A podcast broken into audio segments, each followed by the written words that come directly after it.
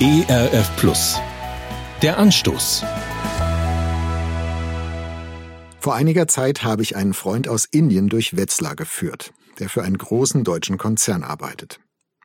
Unterwegs wollte ich ihm den Wetzlarer Dom erklären, eine der wenigen Kirchen in Deutschland, die von evangelischen und katholischen Christen gemeinsam genutzt wird. Ich bin kläglich gescheitert. Denn mein Freund ist säkularer Hindu und in seinem Kulturraum sind Reformation, das christliche Abendland oder auch nur das römische Reich keine bekannten Größen. Stattdessen hat er viele Fragen gestellt zu dem, was uns an der gotischen Fassade des Doms vor Augen stand.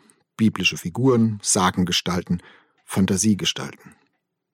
Ich habe versucht, ihm klarzumachen, dass das alles nur Beiwerk ist und den Kern des christlichen Glaubens zu beschreiben. Auch die Autoren des Neuen Testaments standen wiederholt vor dieser Aufgabe.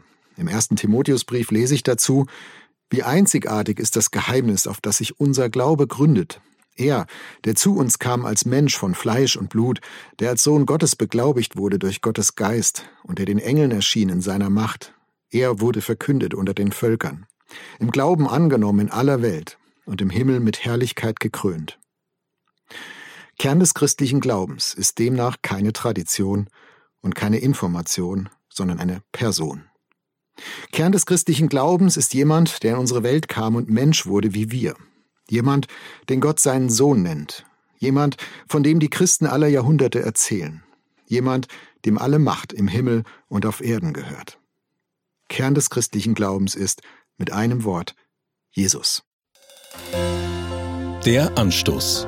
Mehr auf erfplus.de oder im Digitalradio DAB+. Hören Sie ERF Plus. Gutes im Radio.